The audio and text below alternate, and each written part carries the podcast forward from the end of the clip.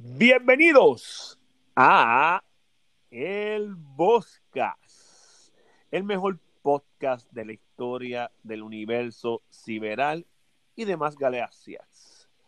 Hoy tenemos un programita especial y nos sentimos un poco honrados porque el invitado de hoy, de hecho, es un auto invitado, él mismo se invitó, porque él dijo que quería hacernos una entrevista a nosotros no sé de qué son las preguntas que va a hacer, pero espero que sean bastante interesantes.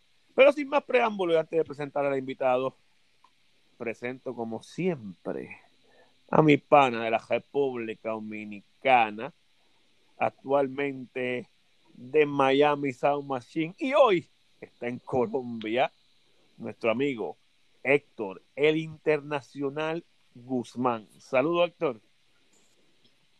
13.7 mil millones de años haciendo las gestiones de cobro a los organismos por defenderlos que se me esconden, pero aquí estamos haciendo la, la segunda. Y como siempre, desde Caguas, Puerto Rico, ciudad de Miguel Coto, no es natal porque Miguel Coto nació en Rhode Island, ciudad donde vive Miguel Coto, yo creo que también por ahí está Juanma López, el gran Frankie Piñeto, el caballero del boxeo. Saludos, Frankie.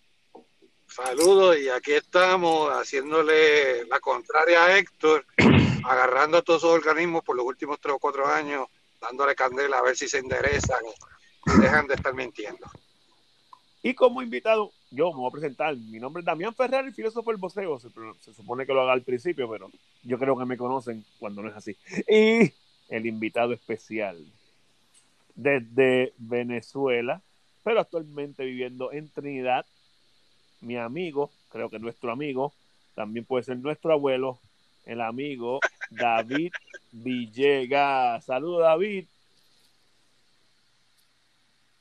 Saludos cordiales, distinguido panel, productor del podcast. Saludos a la audiencia más inteligente de las redes sociales los seguidores de este maravilloso programa. Yo me siento hasta bien cuando gente como David, que son buenísimos pensadores del boxeo, que te digan algo así, yo me siento hasta bien. Pero, como les dije, David no, me, hizo la propuesta de hacernos una pequeña entrevista a los tres en el, en el, en el Bosca Audio. Pero antes yo quiero algo interesante porque hoy se celebran unos 31 años, si no me equivoco, de esa sorpresiva victoria de James Buster Douglas sobre Mike, el hasta entonces invencible Tyson. Así que podemos eh, decir nuestras opiniones de esa pelea. Tenemos también algo que pasó backstage para dar nuestras opiniones y con eso los dejo a Héctor para después nosotros reaccionar a las cosas que dice Héctor. El Iron Mike Tyson, como, como dice Frankie con su, con su inglés perfecto, pues estaba en el año 1990, un día como hoy, defendiendo sus coronas pesadas ante James Buster Douglas. ¿Qué sucede en esa pelea? Hay como 12 teorías de conspiración al respecto, en donde dicen de que Tyson estaba borracho, de que Tyson no entrenó, de que Tyson estaba en la calle, de que, como siempre, cuando el boxeador favorito de uno pierde, pues entonces aparecen todas las, teorías de por qué perdió. Es que no era el mismo Tyson ese día. Si ustedes se fijan, él, miraba diferente, él, él, acariciaba cuando, cuando tomaba los golpes. Eh, eh, dentro de mi idea de lo que, lo que sucedió, que ni para nada es lo más cercano, pero es lo que yo pienso, Tyson en su libro, Un Spirit Suit, que después hizo un podcast y hizo también eh, un hacía un show en Las Vegas antes de cada pelea, después del pesaje, los viernes, él hacía ese show. Eh, bueno, pues sucede que él decía que él tenía un pene falso. Y ese pene falso que él tenía para hacer las pruebas de orina que se hacen en el boxeo, antes y después de la pelea, una orina. Y entonces ahí toman la prueba y después que baja del cuadrilátero, un ratito después, pues se toman la, segunda prueba y eh, exámenes posteriores que hacen durante el campamento de entrenamiento, depende y según sea el contrato que se haya firmado. Pues Tyson utilizaba el OPP de un miembro de su equipo porque él le gustaba el perico y se empericaba antes de subir al cuadrilátero. Pues eso no digo yo, lo dice Mike Tyson. Pues entonces en Japón, pues no podía eh, controlar la comisión como la, la, controlaba en los Estados Unidos. Y bueno, y según yo, por eso era que sabía el Tyson tan diferente a, al Tyson que vimos siempre. Sí, yo sé que la gente que, que no quiere saber de Maradona va a decir que Maradona era un tramposo también porque usaba cocaína, pero Maradona daba ventajas con la cocaína porque él duraba la noche entera metiendo perico e iba con una resaca del cara a jugar fútbol al otro día. No es igual que te dé un par de pericazos para subir al cuadrilátero, que no te valgan los golpes y tú tengas la fuerza bruta para poder golpear eh, sin temor a que el golpe que te van a dar te vaya a hacer mella. Pero claro, eso dura poco tiempo dura entre media hora, 45 minutos efecto del hype, luego viene la depresión y el bajón, y por eso Tyson, según yo, duraba tan poco eh, en el cuadrilátero. Pero lo interesante es, antes de que ustedes eh, opinen, y lo voy a dejar para después de su opinión, fue unas declaraciones que anoche, fresquecito, dio el referí de esa pelea, donde él expone su punto de vista con respecto a lo que pasó, esa fatídica y sorpresiva noche para el boxeo estadounidense, estadounidense y eh, sorpresiva porque también fue contra un estadounidense que, que, peleó cuando Mike Tyson cae con él su mito y su leyenda de imbatible. Carajo, voy a grabar esto y lo voy a poner en, en mi familia porque vean que yo soy locutor. ¿Quién empieza dando la opinión? Bueno, yo puedo empezar dando, me, me escuchan, ¿no? Es, sí. que, es que es que Villo uh -huh. me llamó, es tan cabrón que me llamó. Perfecto. engancharle. ¿sabes? Sabiendo que estamos en el cabrón Boscas Audio, me llama. Este, pues, también hay otra teoría. Eh, la mamá, me imagino que saben todo aquí, la mamá de Douglas murió 23 días antes de la pelea ante Tyson de un derrame cerebral. Entonces, según los compañeros de, de Douglas, cuando él volvió del entierro, volvió mucho más motivado, mucho más enfocado, como si le hubiese prometido algo a su mamá. ¿Sabe? Eso lo dijeron los compañeros. Tyson, que esto es un hecho, también está escrito, lo, lo leí en algún libro, eh, en, su, en sus sparring se veía muy lento y muy mal. Y, ¿cómo se llamaba este? Porque hubo uno, uno de los boxeadores que lo tumbó, con el que decía Greg Page, creo que era el nombre. Era un pesado. Sí, Greg Page. Hacía, hacía, y lo tumbó de hecho, se empezaron a preocupar, desde ahí fue que se empezaron a preocupar, y por eso es que después esto le voy a enseñar algo que, que también adicional, que los mafiosos de las, que, también Dios los guarde allá en el cielo, los, mafiosos de, la, de los organismos eh, le pidieron a, al referee, que también esto lo va a decir, tiene esa información, que eso es otra vuelta. Pero sí, al parecer, como dicen muchos libros, también estaba Tyson de joda. De hecho, yo creo que Tyson fue a Japón eh, sin, sin jet lag, ¿sabes? Yo creo que él fue 24 horas antes, una locura así, y se fue a se fue allá a Japón a pelear sin, sin, sin aclimatarse, como quien dice, ¿sabes? Que eso fue otra cosa, no sé cuántas horas fueron que fue antes, no sé si fueron 48 o 24 horas antes, pero al garete, y estaba de joda, de fiesta y de todo, y por eso perdió 22 millones en una pelea, una supuesta pelea que ya estaba firmada contra Holyfield, que va a ser la cantidad mejor pagada por un boxeador creo que hasta un atleta en la historia hasta ese momento. Yo creo que esto, o sea, eh, tanto Héctor como, como Damián eh, ya han dicho bastante al respecto. Eh, es básicamente lo que yo conozco.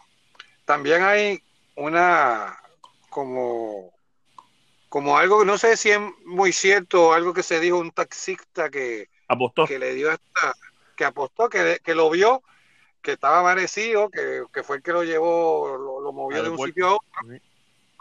Y, a, y, a, y, entonces se dio cuenta que Tyson no iba a ir en la mejor condición y gracias a eso ganó mucho dinero ese, ese taxista. Sí, porque, porque en efecto de las apuestas, también lo leí, empezaron las apuestas como 21 a 1, entonces nadie apostaba a, a, a Douglas. Lo que hacían, llegó un magnate y apostó 50 mil para ganarse como 3 mil, una locura así. Y el tipo tuvo que subirlas a 32 a 1 y apareció otro loco que apostó 93 mil para ganarse como 4 mil, una locura así. Entonces ahí fue que se dice, una persona apostó mil pesos a Douglas en ese en 40, en, cuando estaba en 32 a 1 y después fue que se decidieron subirlo a 42 a 1 para ver si había una manera de ganar porque si no perdían, porque todo el mundo apostaba a Tyson para ganar, aunque sea 3 mil pesos, apostaban 100 mil pesos. Y, y, por eso fue que subieron a, a, lo más grande de la historia, a 42 a 1, en la pelea supuestamente más, el, ¿cómo se llama eso? El, la más inesperada, no sé cómo se dice, cómo se dice en inglés, se me olvidó. La, sorpresa. El upset. El upset. más grande de la historia fue ese aparente y alegadamente, y ahora dejo con los micrófonos a David para ver qué tiene que decir. Bueno, ya ustedes han descrito un evento que, que por su resultado se convirtió en, en parte del anecdotario del boxeo. Eh, se tejen muchas hipótesis sobre el ring, se vio una pelea competida. Eh, Tyson incluso el round anterior al desenlace de esta pelea tumba a Buster Douglas y, y lo noquea porque ese hombre estuvo 10 segundos mínimo en la lona. Eh, luego el otro le dejan permitir, le permiten continuar y gana la pelea. Eh, yo, viendo boxeo tanto, siempre me, me ha desagradado las excusas. Que si Sara te subió con fiebre y por eso lo noqueó Wilfredo, que Wilfredo estaba rumbeando con una famosa actriz eh, de su país y por eso perdió con Zárate, que, eh, ajá, y que este señor perdió con Bostel Douglas porque andaba rumbi, rumbi, rumba. Tyson, desde que ganó la corona, anduvo rumbi, rumba. No era, ese era un desquiciado, gran boxeador, gran atleta con excelentes facultades, pero siempre fue un rumbero. Y algún día tienes que perder. Este, este deporte es así, a no ser que te retires a tiempo, que seas un tipo muy preparado, con una mentalidad eh, muy fuerte como Andrew Ward, tipos excepcionales que aparecen uno cada 100 años. Tyson algún día iba a perder. Para mí, incluso, no entiendo cómo esa sorpresa es tan sorpresa. Pudiera ser una gran sorpresa, pero que León Spin con siete peleas le ganara a Muhammad Ali, para mí es más, fue más sorpresivo que, una derrota de Mike Tyson. después ah. Sí, señor, sí, señor. Sí, sí, ajá. Pero, pero si nos moviéramos hacia el mundo de las apuestas, esa apuesta tenía que pagar más. ¿Quién carajo iba a apostar a favor de León Héctor, Yo voy a averiguar cómo estaban esas apuestas. Ahora di lo que tú tienes en frase de voceo para que también lo busquen después de, escuchar este podcast, que, que lo diga. Entren a FD ¿Cómo es que se dice? FDB. Ay, Dios santo. FDBplus.com. La mafia detrás de la pelea entre Mike Tyson y Buster Douglas. Pero entren a frases de boxeo YouTube y denle clic a los anuncios. es muy importante que den clic a los anuncios y, vean por lo menos tres minutos de video. Si no, no lo vean. No me ayudan. Entonces, fíjense. Este es el el referí eh, de la pelea, que se llama Octavio Meirán. Él fue entrevistado ayer por eh, nada más y nada menos que este Total Box. Ese es un, programa muy bueno que se emite a través de, las redes sociales, pues, YouTube, eh, Facebook, me parece que, que tienen Instagram, pero no estoy seguro. Sin embargo, pues Total Box ese, ese programa donde este, el, el, el guest, invitado, el, ¿cómo se llama este muchacho? no, el guest no, el, el, el, host, el host es, eh, ayúdenme señores, eh, me va a matar, pero bueno, Total Box en YouTube, búsquenlo. Eh, ahí está la entrevista completa, dura dos horas, eh, 19 minutos. Entonces, pues, eh, la parte interesante es donde habla aquí Don Mirán y lo voy a poner tal cual él lo dijo. Era, era, un mensaje de Don King, claro. Un poquito para atrás. Wow, como sea. Uf. Delante del Dice Don Mirán. James Buster Douglas va lo más que pueda. No, pero te, lo cogí Si le voy a pedir, por favor, que en cuanto usted vea lastimado a Tyson, si llega a suceder, aguántelo lo más que pueda. Si usted ve lastimado a James Buster Douglas, párele la pelea de inmediato. ¡Wow! Como sea. Delante del señor Joaquín Barillo. Testigo. Eso se lo dijo Don King. Y hasta pues ahí, ahí. Don José Sulaimán Padre. Entren a Total Box en YouTube. Eh, Sergio Betancur es que se llama eh, el, el- el host de ese programa. Busquen esa entrevista y no solamente eso, un minuto después explica el, el largo conteo que tuvo Boxer Douglas en el octavo asalto cuando cayó desde su punto de vista. Hace la explicación y habla muchísimos otros temas sumamente interesantes. Recuerden que él se men- eh, menciona ¿ok? Eh, a don José Sulaimán, el padre de Mauricio, que en paz descanse, quien hoy Mauricio Sulaimán es el presidente del Consejo Mundial de Boxeo, eh, que sus siglas en inglés son WBC y tiene sede en Otro- México otro lindo y querido. El dato final de eso es que en esa pelea, que fue un 11, cuando, gan- cuando Douglas le ganó a Tyson, eh, inmediatamente la, eh, Don King quería anular la pelea, protestó para anular la pelea porque decía que lo, lo que dijo David, los segundos, los segundos fueron más, fueron 11 o 12 y quería que, a, que quitaran esa pelea del récord, que no se diera, para hacer una, una revancha inmediata. Entonces, a través de ese revolú y ese pedido, la federación, el FIP, sí eh, eh, otorgó el campeonato a, a, a- Douglas, pero el AMB, con Gilberto Mendoza Padre y José Sulaimán con el CMB, no le dieron el título a Douglas, porque querían esperar para ver qué surgía de la apelación de Don King para entonces darle el título. ¿Qué pasa? Lo empezaron a bombardear todo el mundo, periodistas, eh, comisiones, todo el mundo, que tan pronto como el 18 de febrero, rápido le dieron, ahí lo, lo, lo pusieron de campeón oficial y le dieron el título. Pero ya tú sabes, Sula, eh, Sulaimán padre y, y, y, y, y Mendoza.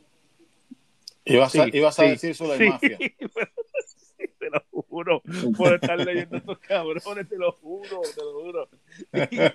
Y, y- y- y Mendoza padre le aguantaron el título a Tocojón, a Douglas, como para ver si había una esperanza, porque obviamente el FI estaba con los 22 millones con Holyfield y no con, con lo poco que se ganaron acá. Bueno, que se ganaron algo después de la revancha, que le duró tres asaltos de fama, le duró eh, la pelea la- a Douglas, porque después en la revancha perdió con Holyfield en tres, tres asaltos.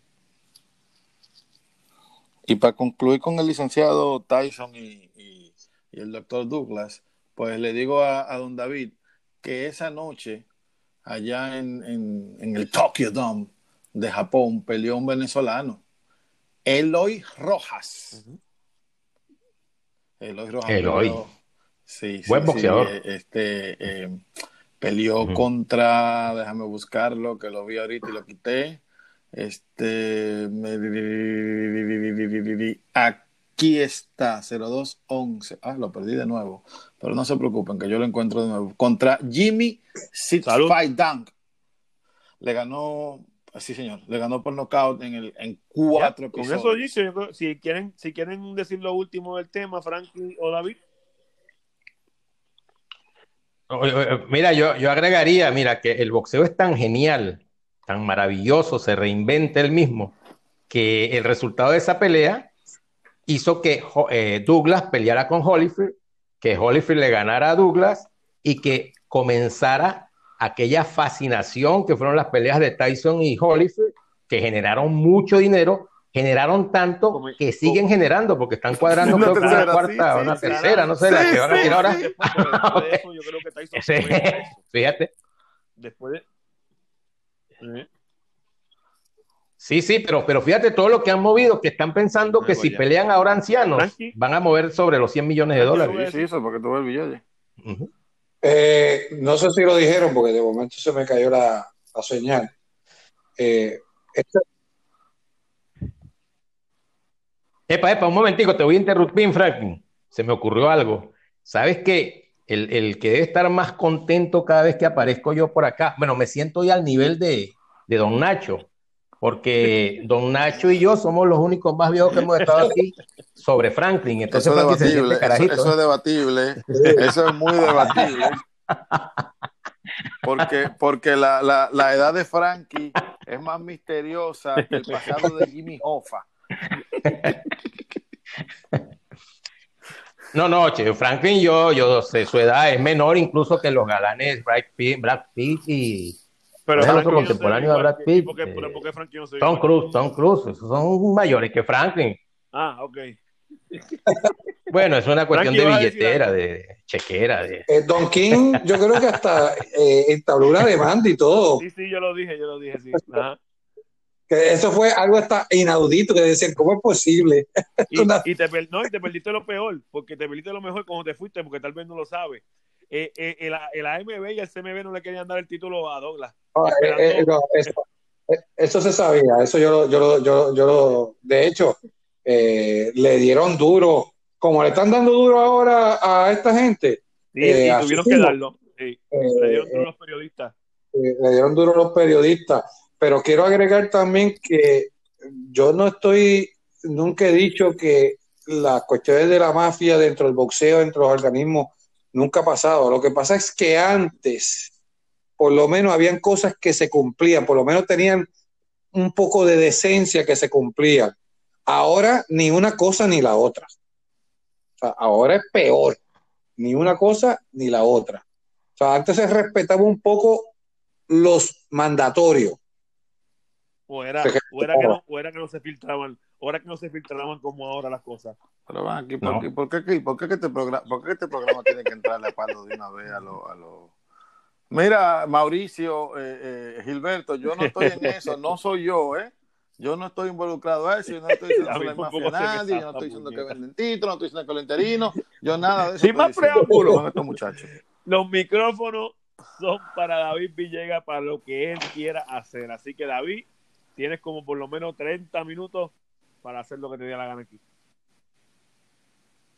Y cuidado un po- poquito más. No, no. Bueno, 30 y, y ñapa, como Lo que dicen. usted quiera. Un poquito más. Mira, bueno, lo- la idea, la idea de mi participación es eh, hacer conocerles a, a- a la audiencia quiénes son ustedes, más allá de esa imagen de tres personajes que conocen desde hace muchos años en las redes sociales. Eh, por ejemplo, Damián, esta- las preguntas siempre van a ser genéricas. Eh, no tengo nada anotado, son cosas que me vienen a la mente, ideas. Por ejemplo, eh, tengo entendido que Franklin nació en Estados Unidos, Damián en Puerto Rico y Héctor en, en Dominicana. ¿En qué sentido? Eh, ¿cómo fue tu niñez, Damián? Bueno, ¿Qué hacías tú de carajito? ¿Qué, qué, qué, ¿Cómo era tu yo me vida? crié. ¿Cómo, fue aquello? ¿En qué parte de Puerto Rico? Caserío en Puerto Rico que se llama Quintana. En- el, el nombre bonito es Residencial Cordero Dávila. Le dicen Quintana. Pues ahí yo me crié, que de hecho es de los no, para, es de- el único o de los poquitos caseríos en Puerto Rico y lugares que el fútbol es el deporte número uno. En Puerto Rico no se juega fútbol en ninguna parte, pero en ese caserío especial se juega fútbol. Por lo tanto, yo toda mi vida jugué fútbol, desde los 5 años hasta los 30 años aproximadamente. Yo lo hice jugar fútbol. Yo viajé por el fútbol, fui a Santo Domingo, fui a Estados Unidos, iba a ir para Venezuela y no saqué el pasaporte. Eh, viajamos por fútbol porque cada vez que quedábamos campeones, Quintana era, eh, modestia aparte, el mejor equipo de Puerto Rico a nivel aficionado, porque en, Puerto Rico no hay fútbol profesional. Hubo hace como unos 10 años un, un tiempito, pero como 3 años, pero en, fútbol es fútbol amateur. Y nosotros, Quintana es el, el, equipo con más campeonatos. Y cada vez que ca- ca- campeamos, ca- quedamos campeones, nos íbamos a viajar a, a jugar contra República Dominicana y cosas así. Y, y fue así empezó. Eh, yo nunca, a mí nunca me interesó el boxeo. De hecho, Tyson versus Spinks fue la primera pelea que yo vi. Fue como, y tenía como nueve años. Y la vi porque estaba en Nueva York. Y eso en Nueva York fue, viajé de Nueva York en verano. Esa pelea que fue en verano. Y, y, eso fue como un boom que la gente donde yo estaba se llenó de gente en la casa y pues me interesó yo, ¿qué carajo es Tyson? Y como Tyson lo mató como un asalto, yo me quedé con eso en la mente, nunca se me olvidó. Pero en sí después empecé a, a ver boxeo después de la era de Camacho, esa pelea de Camacho y Chávez en Puerto Rico fue bien famosa. Y desde... Ok, ok. Ahí, ahí, ahí, páralo, ahí, ahí seguimos, porque esa misma, esta misma pregunta. Bueno, para niñez, yo a los cuatro años, cuando tenía cuatro años, mis padres decidieron regresar a Puerto Rico y, y entonces eh, los primeros años fue en un barrio que se llama Anton Ruiz, en el pueblo de Humacao. Y luego cuando tenía 12 años, eh, esto, nos mudamos para la parte este, en el mismo Humacao, pero eh, la playa. Eh, entonces, ahí pues en mi infancia pues tuve, bueno, me gustaba mucho jugar béisbol, baloncesto. El boxeo siempre me gustó de, no, bueno, claro, muy pequeño, yo tenía, papi veía el boxeo, que yo me acuerdo de que yo estaba eh, de los seis años de edad, pero no me interesaba. Me llegó a interesar a ver boxeo la primera vez cuando tenía como nueve años más o menos fue como... Esa, esa parte okay. del boxeo, yo quiero que la toquemos un poquito más adelante, eh, porque hay una pregunta relacionada a eso. Ahora, Héctor, tú de, de chamaquito, ¿dónde? ¿Estabas en Estados Unidos, no, en Dominicana? Santo Domingo.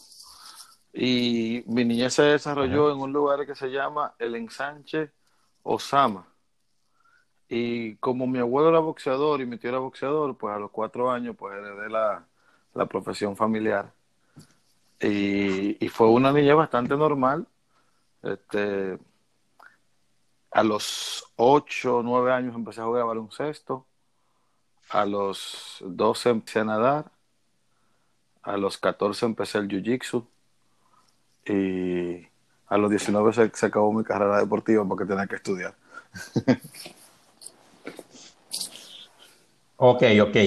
Porque eh, eh, interesante hasta ahí, eh, porque ustedes son de, de, países, vamos a decir, Franklin, boricua como, como Damián y tú dominicano, eh, República Dominicana, tal vez la segunda, no sin lugar a duda, la segunda potencia en cuanto a producción de peloteros de grande liga. Eh, el béisbol en Dominicana es, es como una religión. Eh, también tienen un voleibol femenino muy bueno.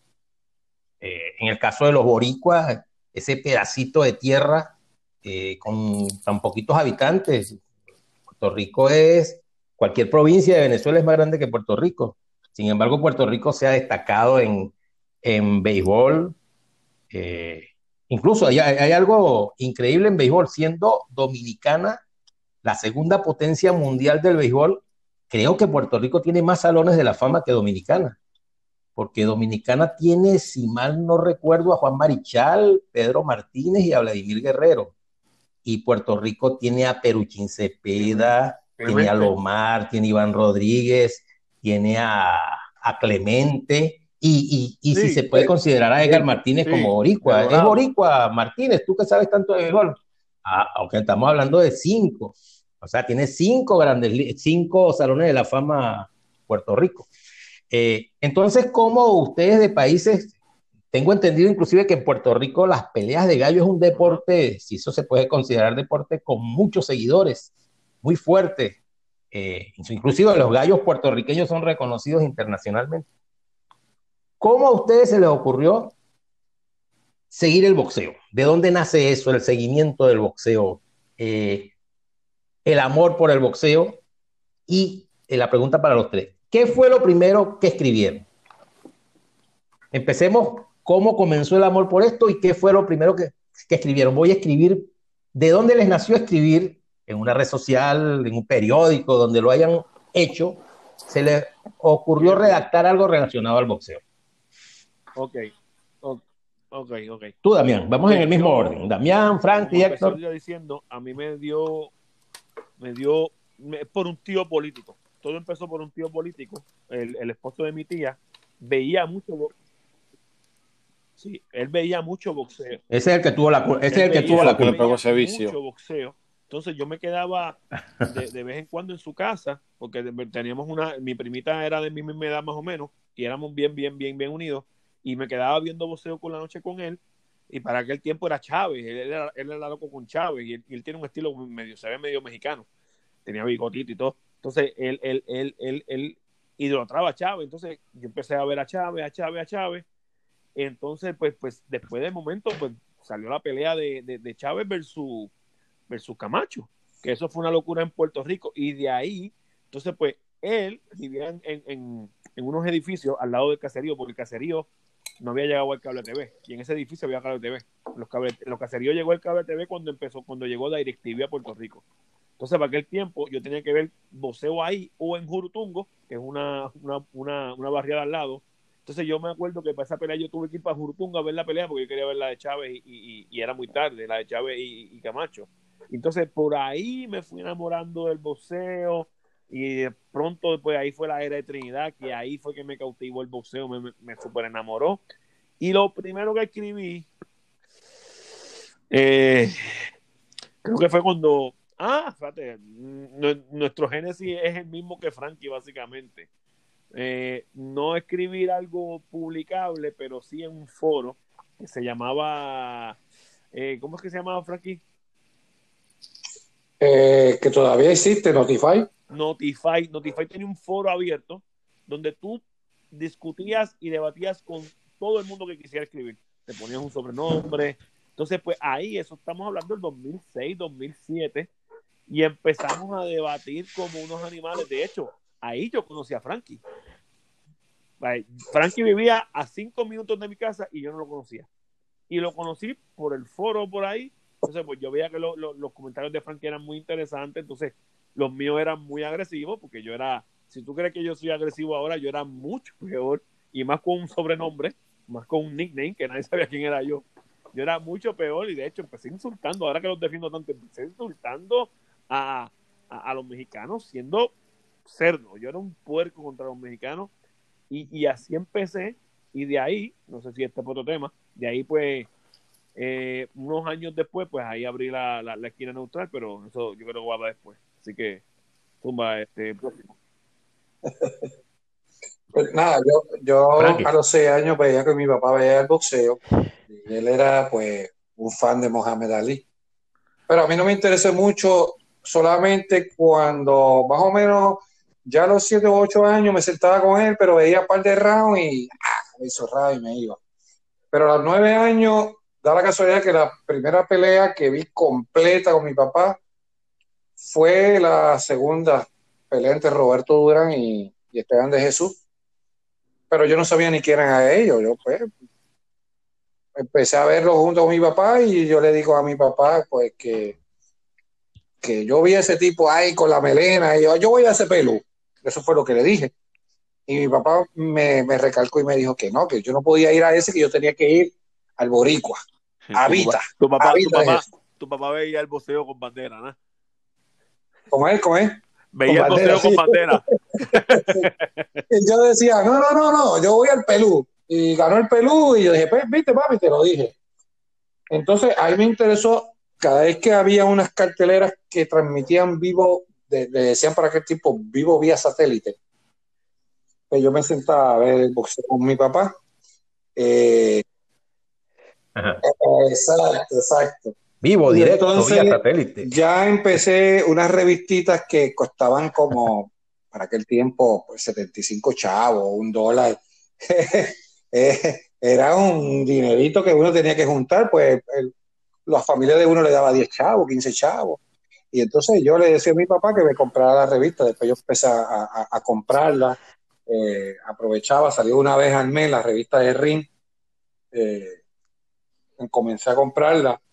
Y, entonces fui, nutriéndome con el boxeo, me acuerdo de pues, la, la, el artículo de Ernesto Castellano, eh, Castellano G, mexicano, eh, el, el gringo radicado en Argentina, David Hall, eh, el otro era, ay Dios mío, este, creo que era de Panamá, este, Fausto Miranda, a lo mejor David sabe lo que, los nombres que no estoy hablando.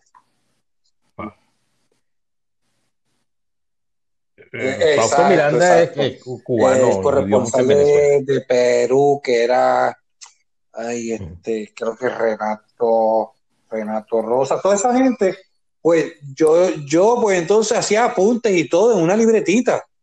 Y, y me gustaba hacer eso. Ya cuando entra la era de la tecnología, pues ahí empecé yo con Notify, empezamos a debatir. También sabía, yo era siempre fui bien polite, eh, no me gustaba insultar ni nada de eso. Eh, y, pero ahí fue donde, después que me nutrí en todos esos años con esa revista, el Notify, oye, Daniel, ¿cuántos años va de eso? Notify fue Como eh, 15. entre 2005 a 2007, ahí más o menos hasta 2008, porque Sí. ahí hasta me acuerdo que hablamos de la pelea de Coto y Margarito. Sí, sí, porque yo, yo creo que yo entré, yo entré primero y después apareciste tú con eso, esos nicknames. Yo empecé como para el 2005 por ahí. Eh, y, ahí, y entonces el primer escrito que hice eh, lo hice con la gente de con Ismael Rubio y Reinaldo Sánchez, que tenían una página web que se llama Boxeo Editores y ellos entonces me nombraron corresponsal para Puerto Rico. Eh, y ahí fue que comencé a escribir con ellos. Eh, hasta hoy día. Eh, he ido a, fui, estuve con Boxeo Mundial hasta que también me invitó como para el 2012, yo creo que fue también más o menos 2013. Ajá, ajá. Para esquina neutral. Y comenzamos juntos. Sí. Y hasta hoy día.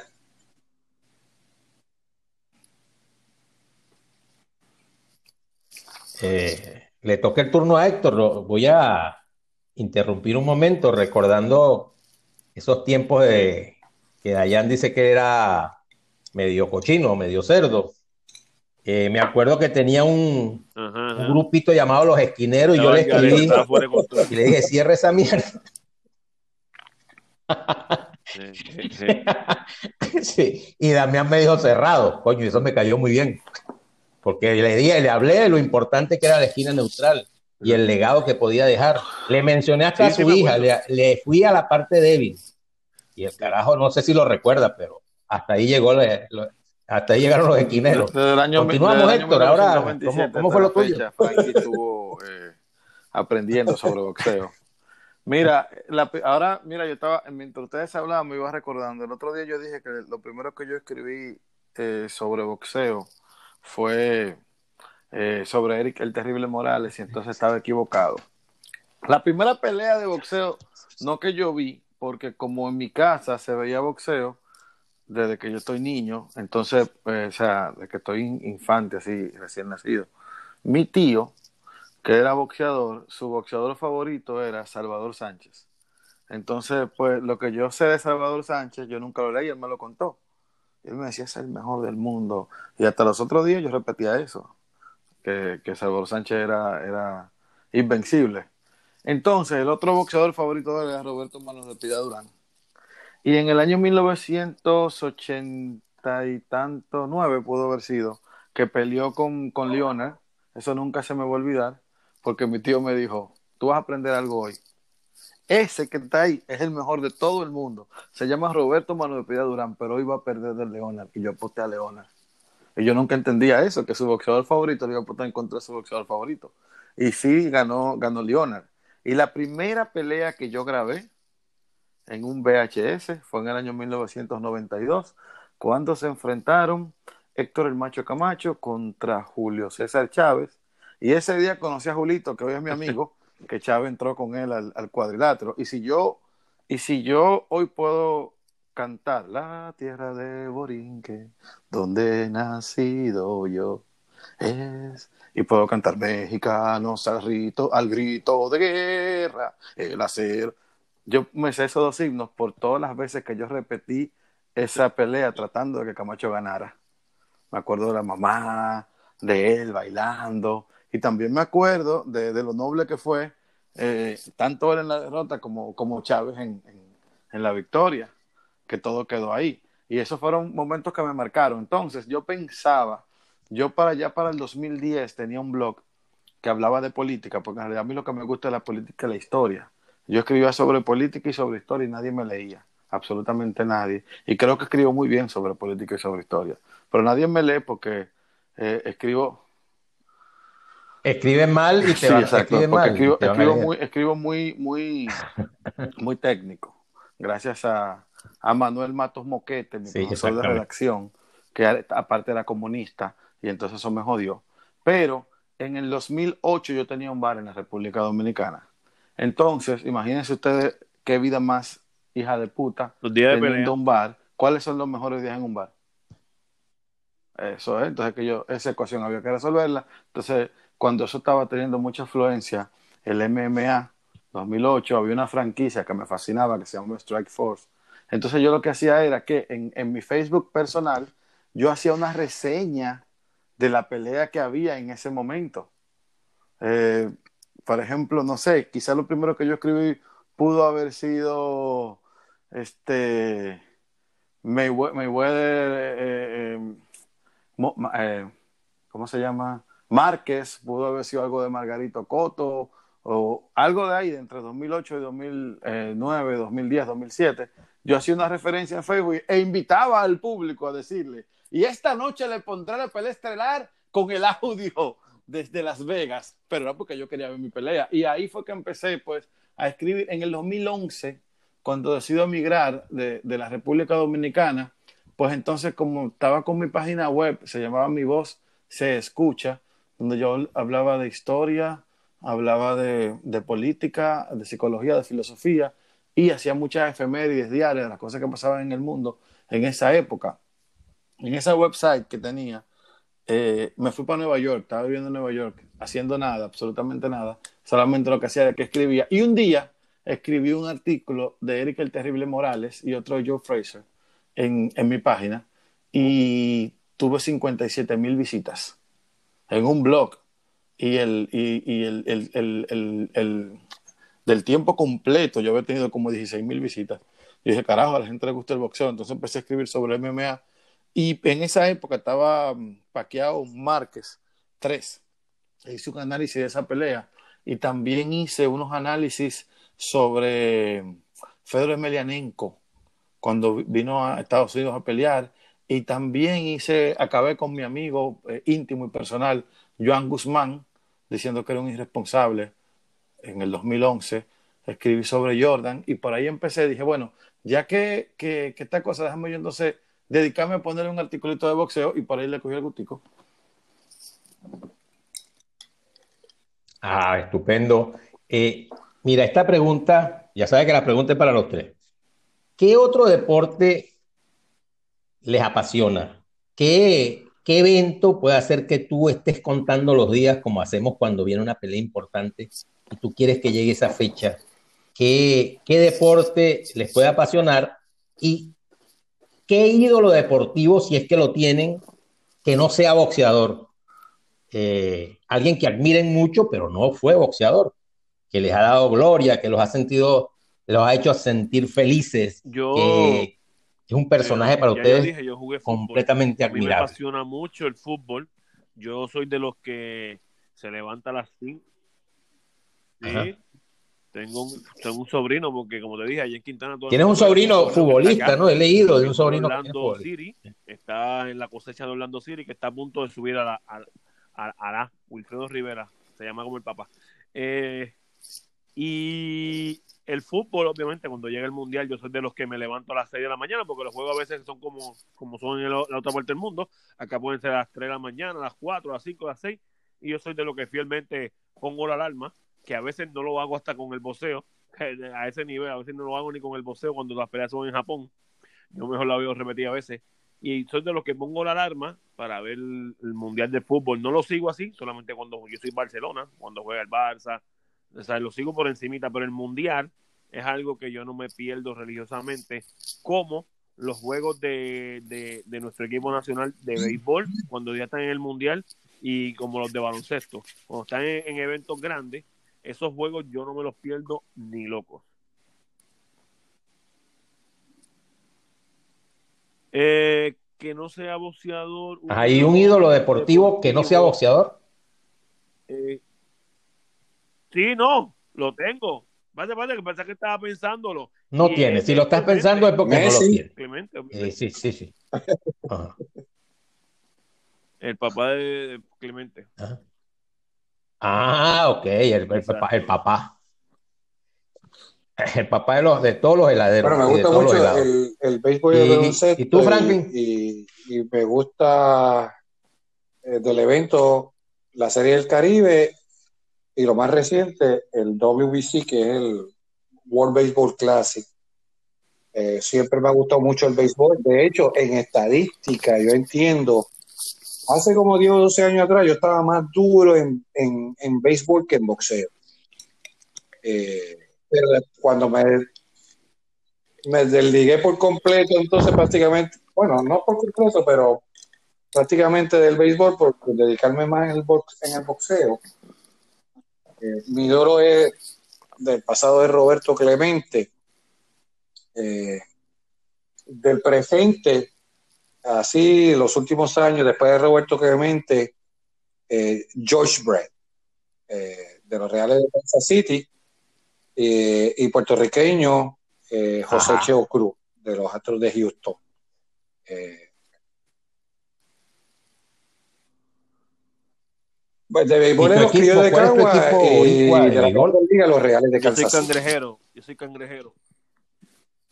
Exacto. Sí. Y Santurce, ¿no? Cangrejero. Ajá. Damián, ¿cómo es que se llama? y el- Héctor. el- Eh, Orlando City. El Orlando cosa del City. sobrino. Orlando.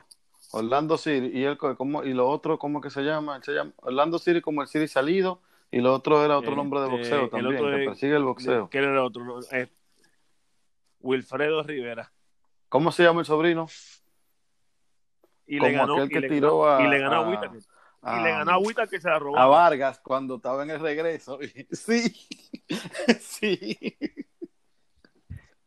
Creo, creo, creo que el equipo De- donde está tu sobrino es de la misma franquicia de los sí, ahora jeques, mismo ¿no? yo creo que son aquí, los que están aquí. Los jeques, estos dueños del City de Inglaterra, y- porque es una sola pues franquicia. a- ahora Sí, ahí sí. está Nani, que estaba en Portugal, pero ahí también estuvo Kaká en ese Orlando City. Ya prontamente vamos a, vamos a recibir los patrocinios del Orlando City, papá. Bueno, fíjate, eh, yo como todo dominicano, pues he tenido, he tenido un acceso al béisbol. Jugué béisbol, pero nunca formal. Y era muy bueno en el field, por cierto. Y bateaba muchísimo, porque yo soy zurdo. Lo que pasa es que eh, una profesora Yo también soy zurdo, pero yo también soy zurdo, me- pero no bateo me- un carajo. A la mala me quiso hacer escribir a la derecha. Y entonces pues, me jodió la vida porque yo soy zurdo, pero hago todo lo, lo de razonamiento a la derecha. Entonces me cuadro a la derecha para batear y extrañamente doy durísimo la pelota a la derecha, cosa que no me pasa a la zurda. Bueno, pues entonces, eh, pues el béisbol, evidentemente, toda mi vida eh, mirando béisbol, pero en el año 1986, mi primera mascota, que fue un cangrejo, se llamaba Maradona. Y mi segundo hijo, no tengo el primero todavía, pero el segundo se va a llamar Diego. Eh, tengo menudo para devolverle de Maradona a quien sea, en cualquier lugar. Y luego ya otro ídolo deportivo que tengo se llama Michael Jordan. Yo considero que no existe un atleta en ningún deporte más dominante y más respetable que Michael ese, es Jordan. uno- ese, ese es otro de los- Ese, ni Brady, ni Federer, eh, ni Robinson, ninguno. O sea, para mí no existe una persona más dominante en un deporte y más trascendental que Michael Jordan. Ni Michael Phelps. ¿Y Michael Fair? Porque Michael Jordan hizo absolutamente todo en todo el momento en un deporte de conjunto donde él tenía un control, no solamente de- de- de- del equipo contrario, de su equipo, de su entrenador, de los árbitros y de todo. O sea, el respeto que ganó Jordan dentro de la cancha, lo que hizo, cómo dominó. Hay estrellas de la NBA como Charles Barkley, eh, Karl Malone, John Stockton, Patrick no se podían poner anillo porque el hombre estaba ahí. Tuvo el que salir. Irwin, mundial. No, y, y popularizó, Y fue a las popularizó el baloncesto fue a- como nadie. fue a las Olimpiadas. Llegó el baloncesto hasta el último rincón. hizo fue una cosa de loco, cosa que se le debe a Messi, que Messi no pudo hacer nada fuera de, de, de, de su Barcelona, uno de los más grandes de la historia de cualquier deporte también. También se lo pegamos a Ronaldo. eh, pero cuando se habla de Michael Jordan, no existe un asterisco. No, no, y el domingo, vamos a hablar de hablar asteriscos, creo que, o, próximamente. No, no. Bueno, el Canesco no, No, es un asterisco no. gigante, Canelo. Vamos a hablar, pero mira, Héctor, vamos a hablar de asteriscos en este momento. En este momento, porque Damián me va a decir un asterisco de Franklin y un asterisco- de Héctor. Héctor, uno de Damián y uno de Franklin, Franklin, uno de Damián y uno de Héctor. Porque ustedes son humanos. Ahorita vamos a, a abrirnos, vamos a abrirnos un asterisco. ¿Qué asterisco tiene Franklin? ¿Qué asterisco, tiene Asterisco, Héctor? asterisco. No te voy a preguntar por mí porque Ya yo no, tengo los no me- míos. Claro, claro, un asterisco. Alguna vaina Además mala tienen que tener. Alguna vaina mala tienen que tener. Ok. Ah. Oye, oye, lo feo no vale. Lo feo no vale. Es que es difícil. Eh, ah, pero el Frankie es público porque yo me quejo con ese cabrón porque es irresponsable con el podcast.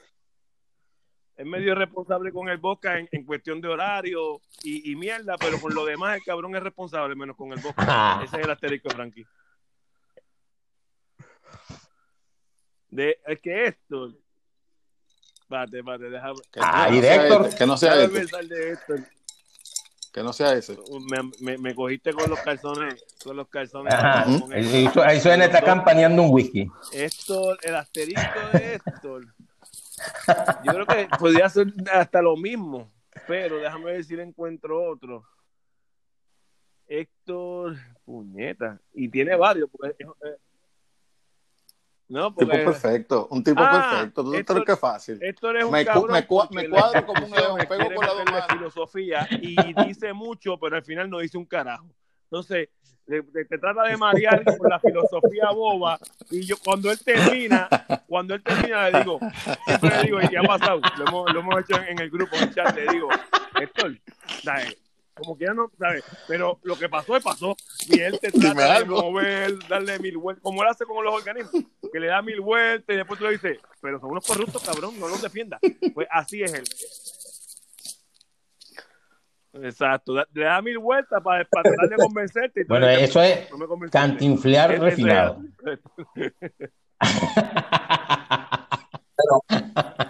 El asterisco Bueno, Franklin. Ya es una forma de ser. Testigo, ya. Es una forma de ser de él, pero y ha mejorado. Pero es que habla demasiado de malo.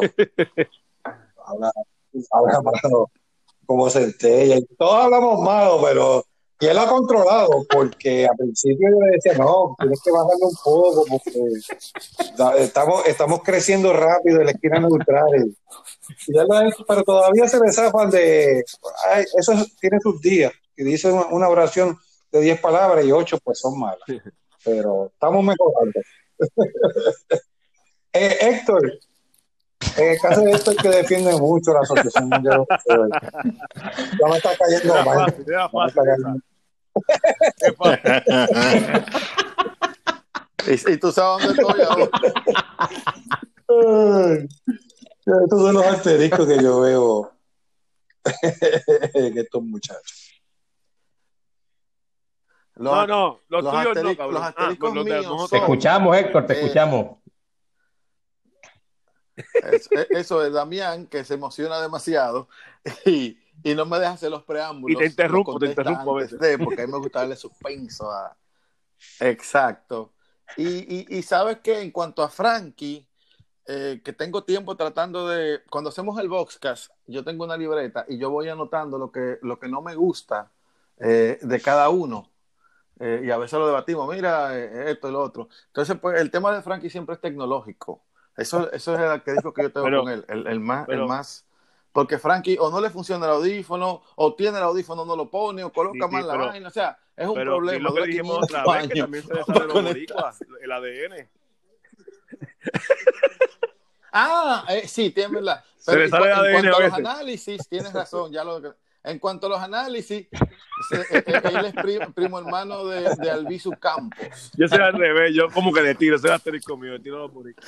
Él- No, pero eh, espérate, y yo, y yo, yo, y yo tengo ese problema. Yo no, yo no defiendo mucho a los dominicanos. A, a Pero los fíjate, merecen sí lo pues yo no sé, porque aquí en Puerto Rico, mm, yo aquí pues algunos promotores me, me, me, se me sonríen con las muelas de atrás. Y de hecho, eh, yo tengo, yo hice un estudio de que yo en mi página del Caballero Boxeo, eh, yo mire los números, yo tengo 34% de mis seguidores son mexicanos y el 17% son puertorriqueños. Eh, no sé. Yo creo que Por- estoy más o menos ahí. No, aquí, en Puerto, aquí en Puerto Rico yo no soy muy, muy como que dice, muy o sea, so- sea, eh, soy popular pero de otra Eso, forma. Muy Dicen popular. que yo no apoyo lo de Si aquí. nos paran y nos tiran fotos, somos populares. Y ha pasado. Y tú sabes que ha pasado. Sí, no, bueno, sí, ha pasado, ha pasado, tú sabes. Pero hay muchos que dicen que sí, somos populares, pero po- populares en el sentido de que a veces dicen, ah, que Franklin, que tú no apoyas a los boxeadores boricua. Es que tú no entiendes cómo es el negocio aquí. No, es eso- que tú tienes que entenderle esto. Es que en las redes uno nunca gana. Eso es, eso es una cosa. Yo o, o le tiro a los boricuas o se lo mamo a los mexicanos. Pero Frank es independentista, él no es popular. Tú eres independentista, no es O sea, popular. no, es que yo creo en la independencia. Otra pregunta. Eh, que, eh, Ok, mira. Eh, teniendo ustedes la posibilidad, Bueno, ¿qué le quitarían y qué le agregarían le al boxeo? Vámonos al boxeo. títulos. Yo mientras menos títulos hayan, mejor para el boxeo. Ya lo he dicho en varios podcasts, lo he repetido, eso de interino, que si que si de campeón en receso, mierda, eso no va conmigo. Ya basta, ya yo siento que hay muchos títulos, habiendo cuatro por peso, habiendo cuatro organismos, para mí eso es muchos títulos, pero imagínate de que se multipliquen en dos por cada peso. O sea, lo hace ridículo, para mí eso es ridículo, para mí eso no le da tanto valor a un campeón, porque cuando hay un campeón es un campeón, punto. O sea, yo le quitaría títulos. ¿Y qué me, cuál es la otra pregunta? Añadirle. Bueno, al boxeo yo le agregaría lo que pasaba en los tiempos de antes, que se le dé... ¿Qué le agregarías? ¿Qué le agregarías? Que el campeón sea el más que cobra. Eh, que el campeón, sabe, que le den el respeto adecuado al campeón. O sea, que el campeón sea el lado A. Punto.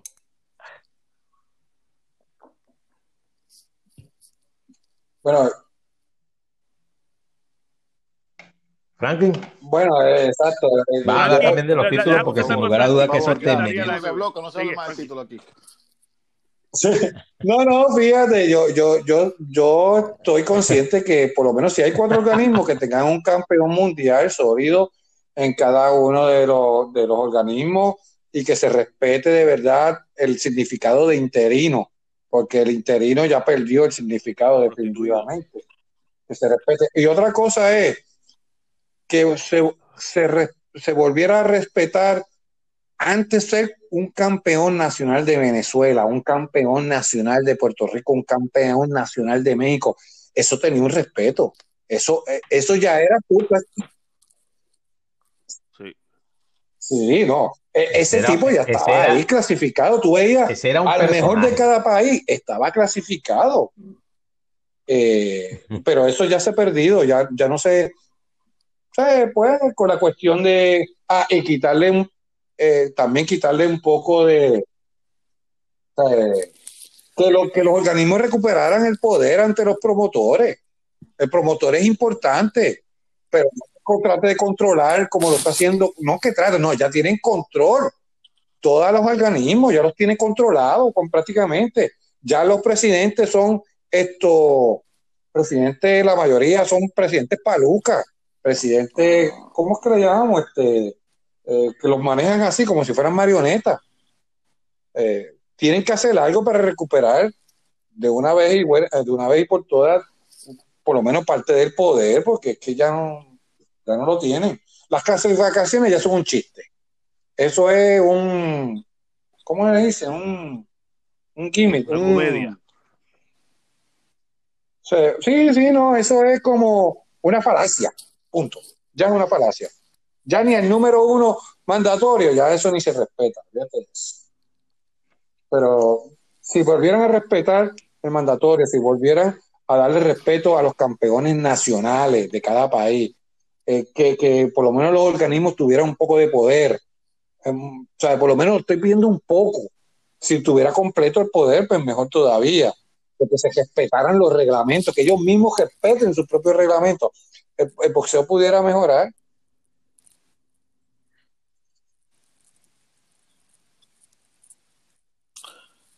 Esa es una pregunta muy buena. Héctor, Y, mientras ustedes están hablando, he ido pensando, ¿qué le quitaría o qué le pondría al boxeo?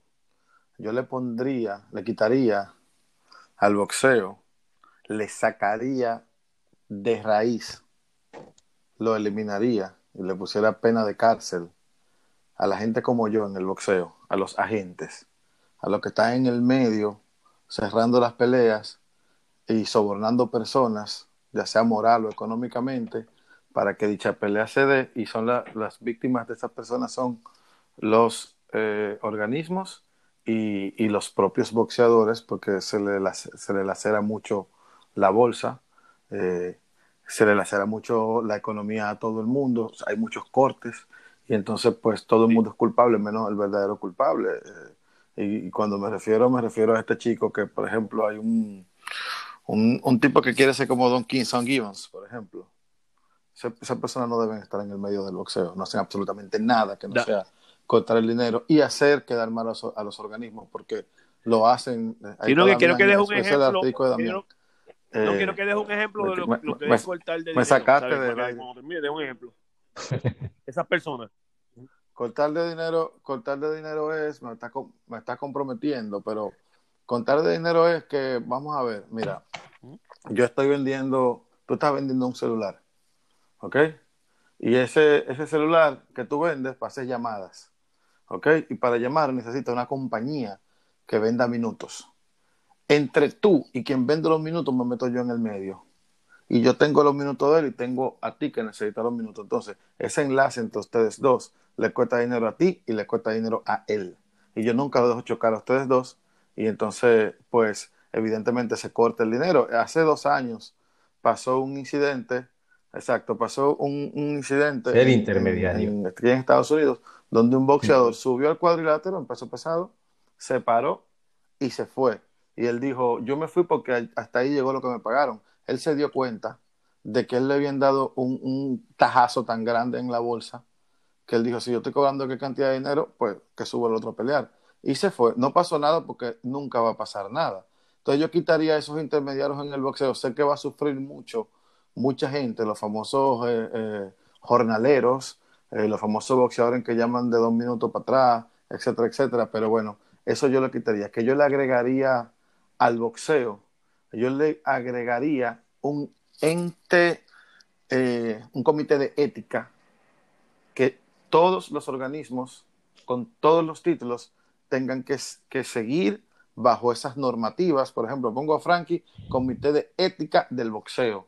Entonces, cuando a Frankie vea que la AMB, IBF o, o WBO comete cualquier falta a sus propios reglamentos, pues que se lo señale y se lo sancione. Y por una mancomunidad de ellos tengan que cumplir con, con, con, estas normativas y que las sanciones sean estrictamente económicas y que ese dinero de sanciones se utilice para, para, para pensiones y para ayuda a aquellos boxeadores que perdieron todo por un mal manejo, etcétera, etcétera. Eso yo le agregaría al boxeo. A un comité que ayude no solamente a la normativa del boxeo, sino que también con el dinero recolectado ayuda a los boxeadores que están en desgracia. Bueno.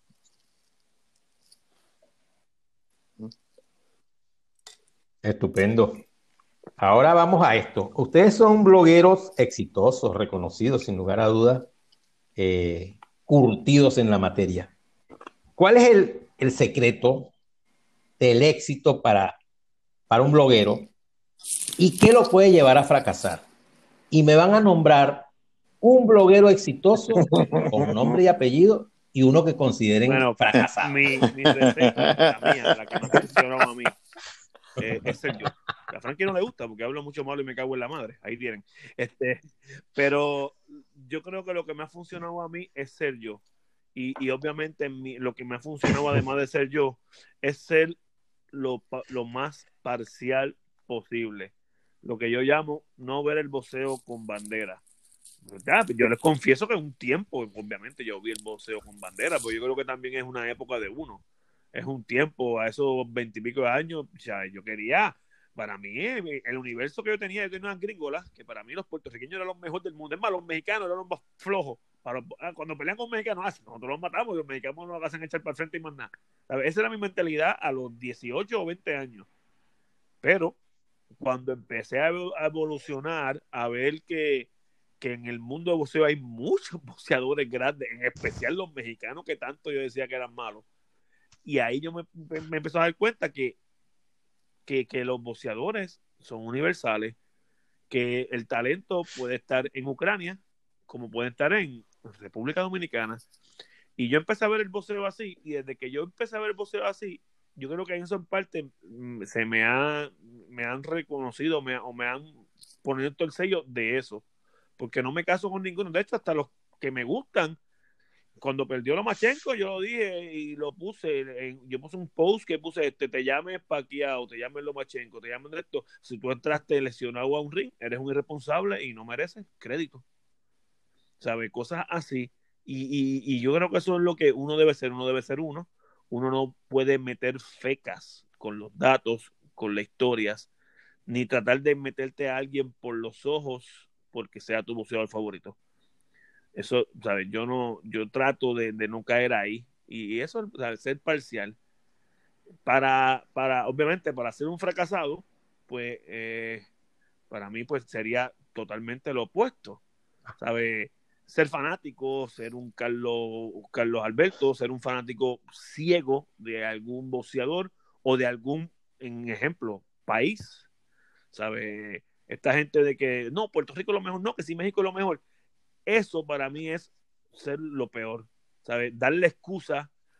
Si pierde un puertorriqueño, dar mil excusas. Y si pierde un mexicano de la misma forma que perdió el, puertorriqueño, ahí no hay excusa. Ahí fueron, fueron mejor que el mexicano. Eso para mí es desagradable, ¿sabes? Eso para mí es un asco.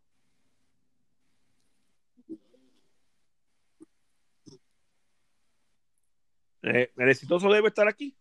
Ok, y ahora Dime un, exitoso y un fracasado. No, no, no. Que de los que leemos, de los que a lo mejor yo ni los leo, no sé, de los que están en la red, yo no creo que yo pueda leer todo.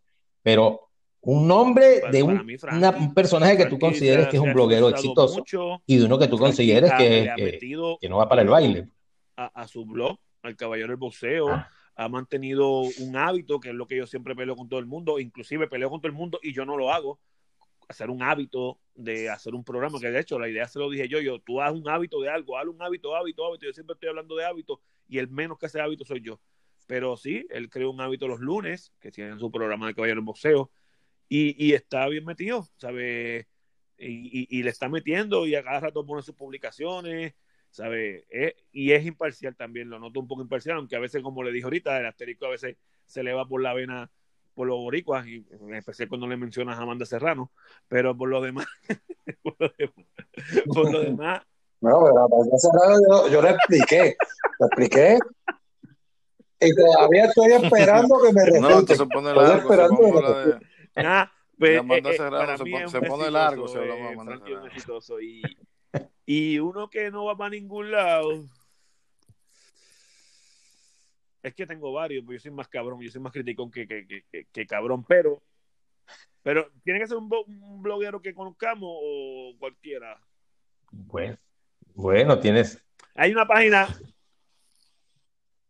Es que hay, una página que para mí es de las más. Un bloguero, el que sea. Alguien lo debe, alguien, alguien lo debe conocer, porque si es bloguero. Una página que solo resalta a los boricuas, incluyendo diciendo mentiras, y se van virales los cabrones tú ves por ahí, pones un post con unas cuantas mentiras, un post como este, mira este post, que lo vi, que porque la gente lo comparte y lo veo. Camacho es el único boxeador que noqueó a Sugar Ray Leonard. ¡Qué caballo! eso yo lo vi de ellos y tenía sobre 5 mil likes, unas asquerosidad así. Entonces, cuando tú pones eso, porque es a conveniencia, cuando tú no pones los detalles, que Leonard vino como que de 6 años de retiro, estaba tuerto, ¿sabes? Me sigue, e, e, Eso no lo, no lo ponen por ahí, pero así tú lo pones a secas, pues hace creer otra cosa a los seguidores, porque nosotros estamos aquí para hacer lo más posible, educar a unas personas de, lo que nosotros sabemos, educarla de la, de la manera más correcta. No es decir medias verdades, porque crean ilusiones falsas. Eso es lo que yo creo, ¿sabes? Páginas que te creen ilusiones falsas, que digan medias verdades y que digan datos erróneos y tú se los corriges, lo que hacen es bloquearte y, y, y eliminar tu post y seguir para adelante. Esas páginas no deberían existir.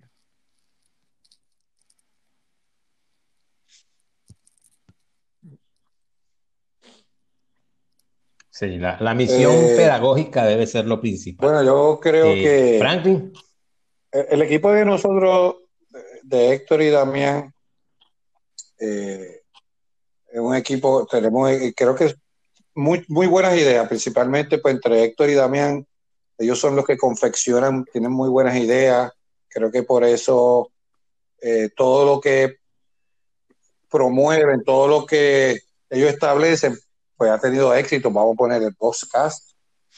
Eh, yo simplemente pues hago mi trabajo, ellos me dicen, vamos a hacer esto y yo pues vamos para adelante. Creo que, que eso es, caramba, si no es un indicio que ah, eh, eh, tenemos éxito, pues eh, no sé cómo se le podría llamar, porque cada vez que montamos algo, pues nos sale bastante bien. Y- y- y no- bastante no, y, nos, muy bien. y nos emulan las otras páginas, Frankie. Eh, eh, Exacto.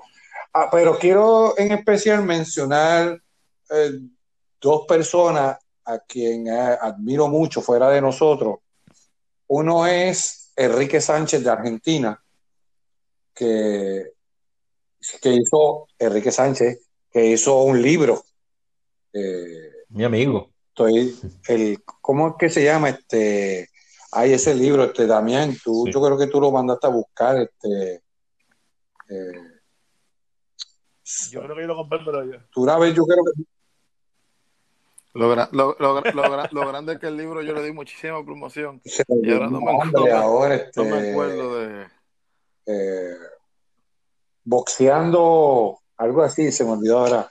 Eh, bueno, está ese y está una página que lleva muchos años, que yo después de que estuve poniendo en Notify me fui para ahí, de mi amigo José Martino, Boxeo Mundial. Eh, eh, no, uno que está por ahí que dice Boxeo Mundial PR, no, Boxeo Mundial, punto. Eh, creo, ellos, él ha tenido muy buena, muy buen éxito también. Ha- Tiene, eh, tiene un equipo de trabajo, es muy exigente con ese equipo de trabajo y son muy exitosos. Y de los blogueros que yo entiendo que, que lamentablemente eh, no crecen, y usted lo ve cuando usted ve la cantidad de seguidores que tienen y no crecen y no tienen credibilidad. Hay una que se llama Boxeo Puerto Rico, que es básicamente, yo creo que lo mismo que Boxeo Problemático que lamentablemente pues nunca van a tener la credibilidad. Ellos podrán tener un montón de focas amaestradas este, aplaudiéndole todas las sandeces, pero no van a tener, a nivel internacional no van a tener nunca la aceptación ni la seriedad ni el respeto. Que me perdonen, sé que a lo mejor cuando escuchen esto van a tirar, que tiren lo que sea. Eh, van a demostrar lo mismo de siempre, que son, que son unos a mí que no me perdonen, yo no quiero su perdón. Se ven al carajo. Ahí viene una palabra mala.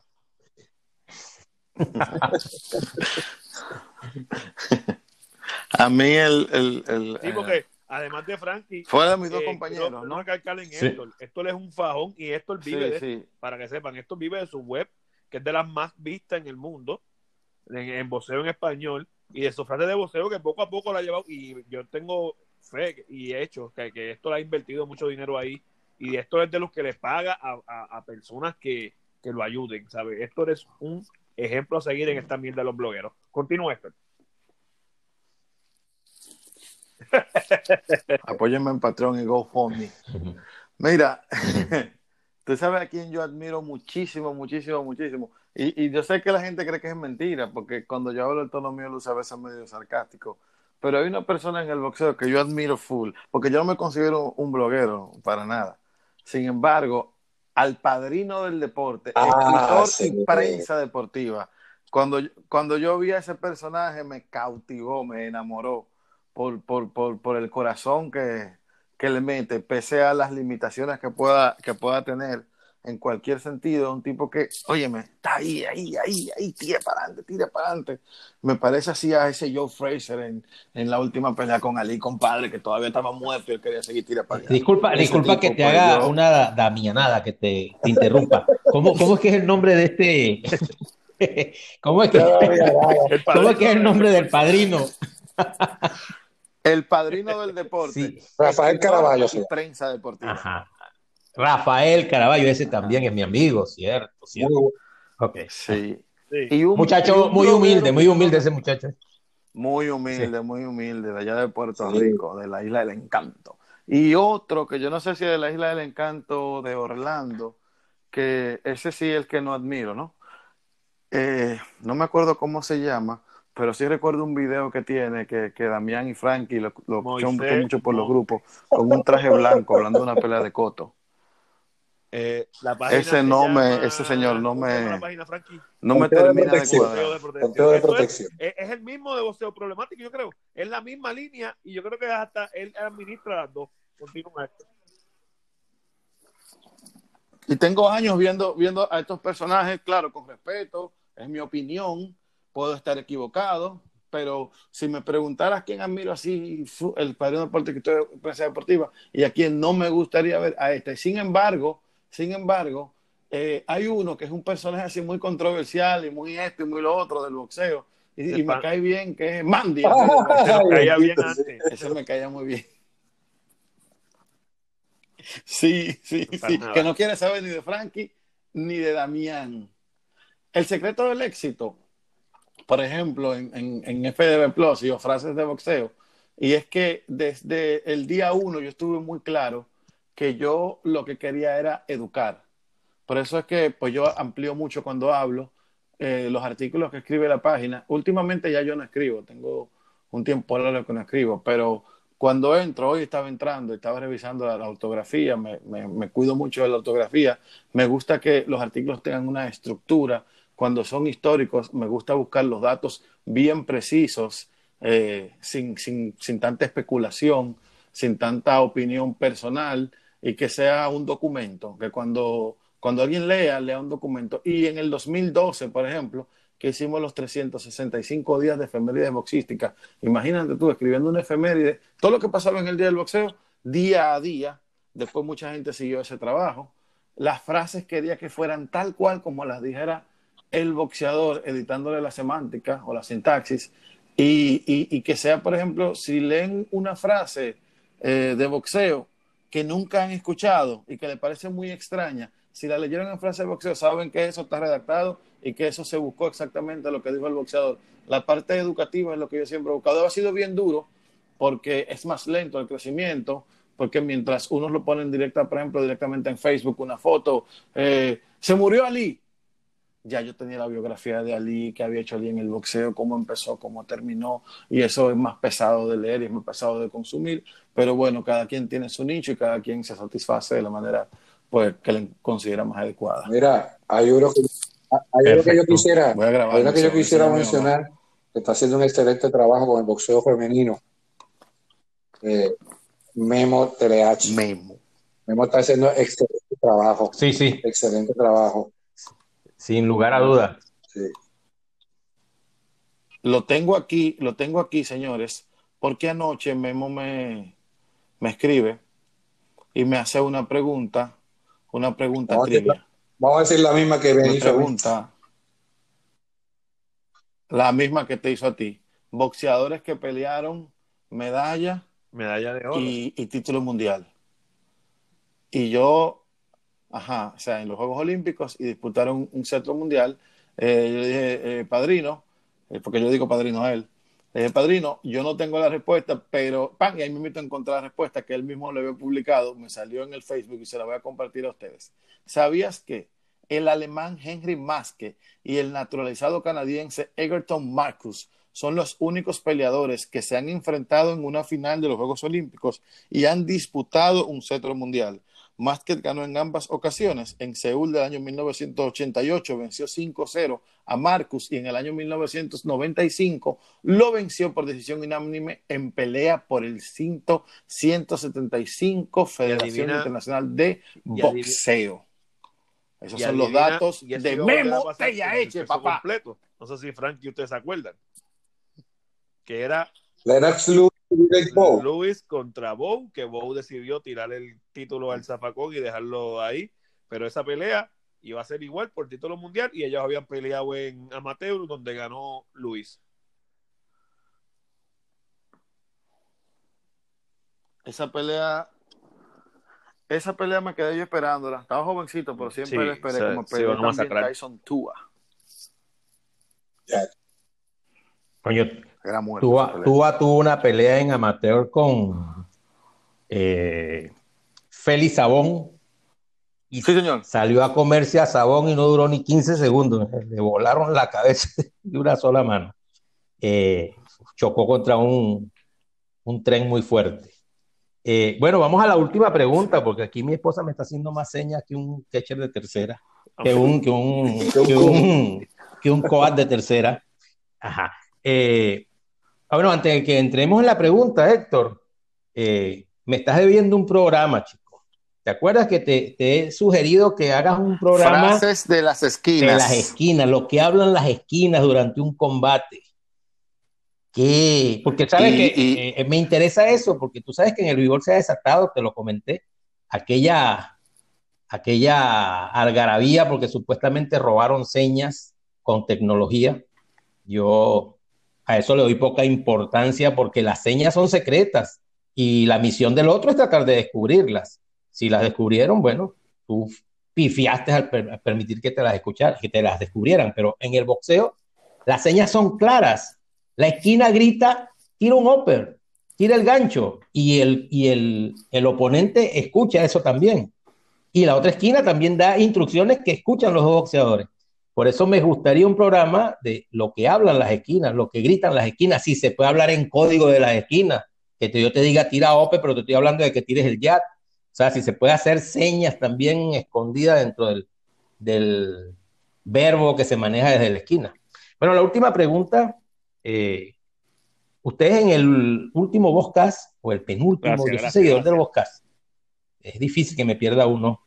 Mi, mi memoria sí es malosa a veces y de ciertos, ciertas cositas puede ser que no me acuerde, aunque me vienen inmediatamente. Eh, Ustedes hicieron un- una parte de un podcast donde hablaron Sí. de los machos de la división. Hablaron de la 135, si mal no recuerdo, la 100, la Super Mosca, 140, creo que tuvieron por ahí 147. Ahora, mi, mi pregunta, vamos a ver cómo, cómo la podemos resolver. Ustedes escogen las categorías, pudieran ser las mismas.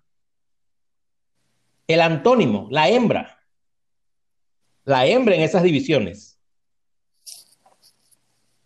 Sobre todo dedicada a la 147, donde está por ahí un amigo que, que hasta ha estado en el Boca.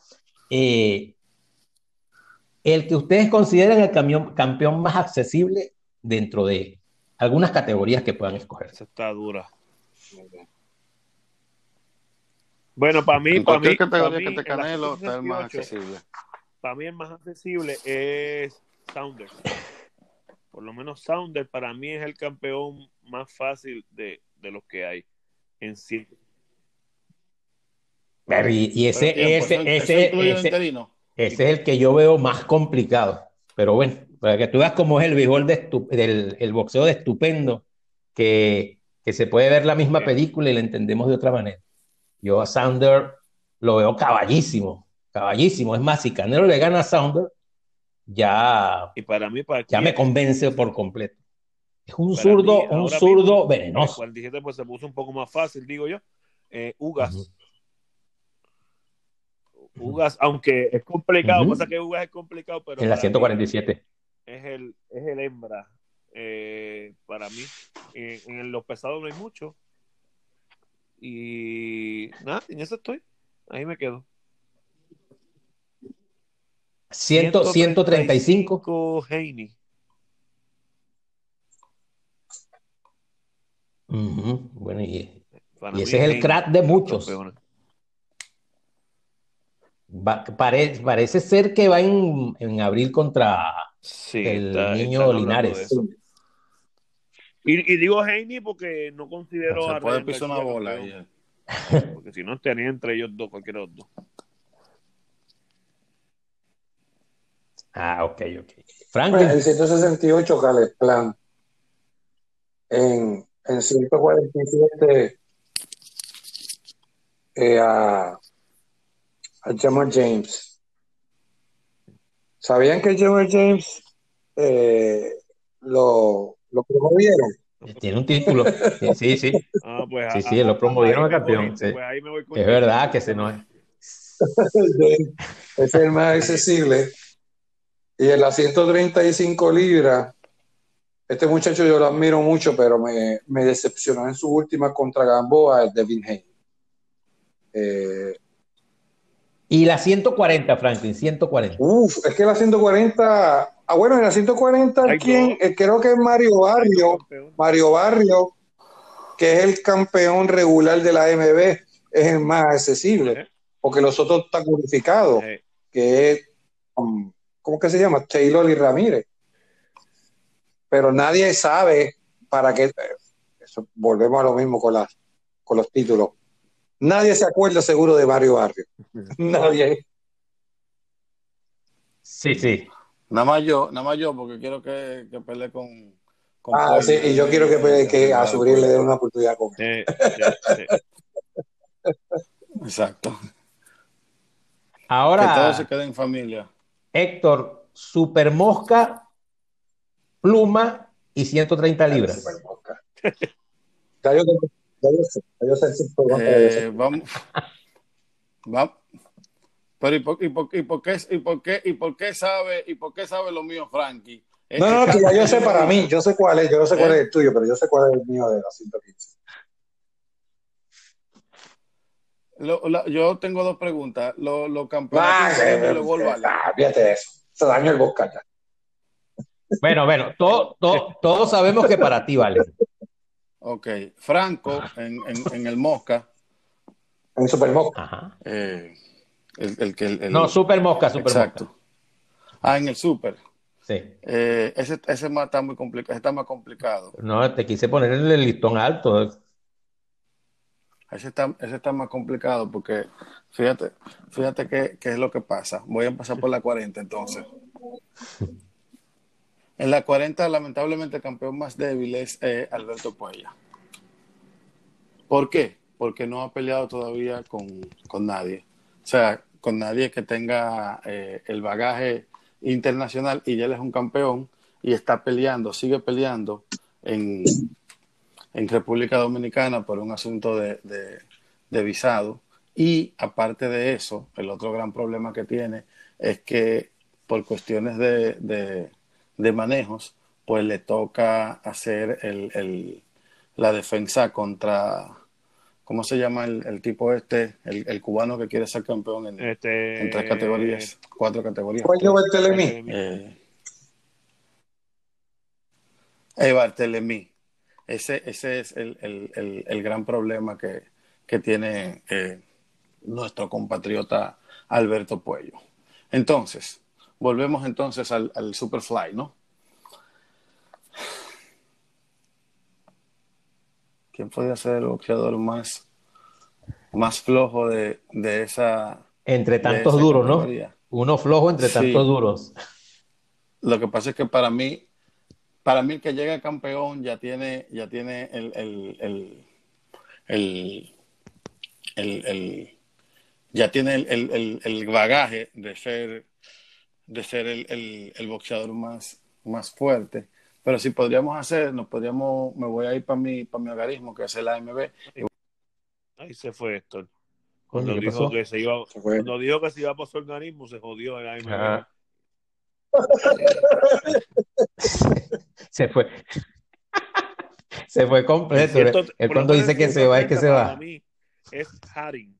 Si esto no viene. Eh, Ah, sí, Harry. para mí, y para Sí. ti en Ajá. 115, ¿quién es este, Frankie?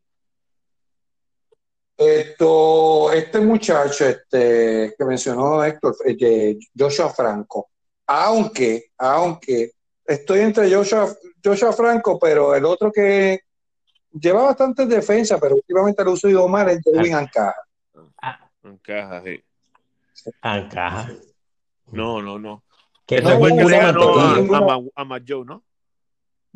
Sí, además yo que ya lleva tiempo, ya lleva ocho defensas de título, eh, si no me equivoco. eh, Sí, Sí. Bueno, muy bueno. Este, va a pelear, va a pelear con esto, el Titán, este, ay, Jonathan Titán Rodríguez, que yo lo entrevisté hace Sí, como semana, un mes, este, con ese chamaco, y, y ese chamaco tiene oportunidad de, de ganarla en caja, porque en la pelea con eh, hay otro mexicano que el que empató un par de veces con, con Chiquiro. Ay, se me el. Sí, igual tú dices. sí. Alexander, Alexander Peque Santiago. Peque para mí le ganó a Caja y la declararon empate. Y en 130 antes de irnos, igual que yo. Herring, Herring, ¿verdad? sí, yo me Herring es más. Se nos cayó el podcast. Así que vamos a, a, a la parte final con Héctor diciendo lo suyo y después nos despedimos. Zumba, Héctor. A mí no me dejan opinar aquí, me, me cortan, me, me- me sacan, como que mi palabra no vale después de mis eh, grandes análisis. El- el- eres el único negro del podcast. Pues Sí, exacto, moreno, imagínate tú, moreno de, de un país pobre.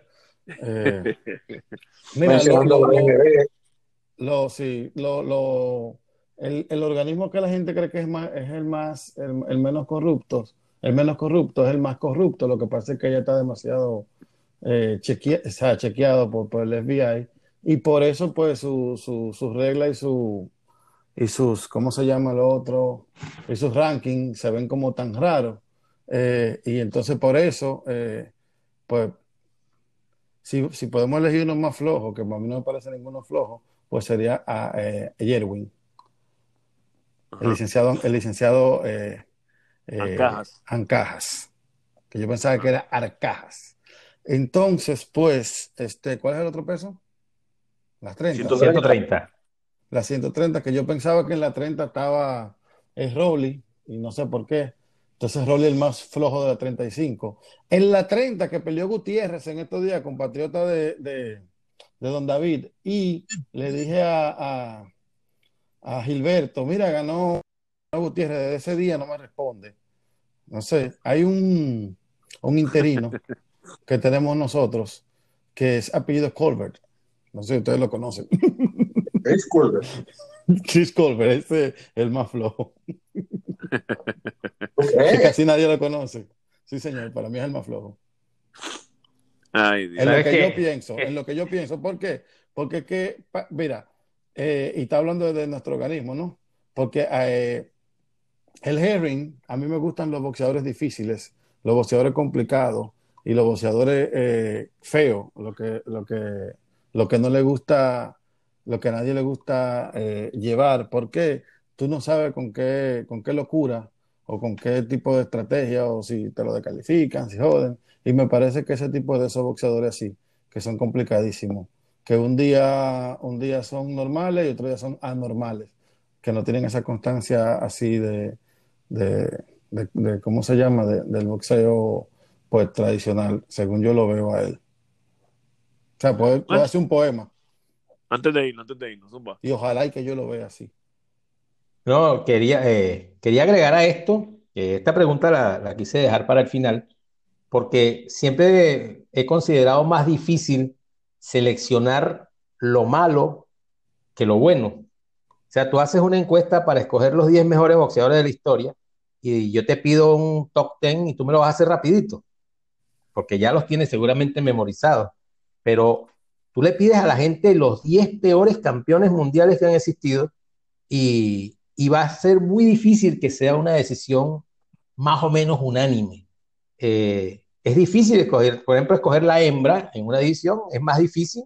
Fíjate, ustedes hicieron el de los machos y fue rapidísimo, fue maravilloso, estupendo. Este también estuvo muy bueno, pero fue más complicado, se tuvo que pensar más. Eh, quiero agradecer esta oportunidad, la he pasado de maravilla, espero que a la gente le guste, eh, compartir con ustedes estupendo. Me siento eh, honrado de haber participado en esta, en esta entrevista y de intercambiar opiniones con personajes tan importantes dentro del boxeo. Yo voy a hablar por mí, por el Bosca posiblemente. Eh, nosotros estábamos más honrados de que nos haya hecho usted el acercamiento para tratar de saber de nosotros, que nosotros nos consideramos pues fanáticos, los tres. Yo sé que muy adentro nosotros, nosotros somos tres fanáticos que tuvimos la oportunidad y abrimos páginas y tratamos de tener ideas y hacer cosas nuevas. Y, y que una persona como, como tú, de, de, de, tu bagaje, de tu experiencia, de, todo lo que sabes de boxeo, te interese el saber de, nosotros, para mí es, es, halagador. Y lo digo, o sea, lo digo con el corazón en la mano y sin hablar malo, para que Frankie no se ofenda. Bueno, para mí, para, mí, para mí es un placer, para mí es un placer y, y, y ha sido un gran honor tener a, aquí a Villegas y la verdad que yo me lo disfruto un montón porque eh, eh, nos gusta, el, somos románticos del boxeo. No, nos gusta tanto que vamos para dos horas, imagínate.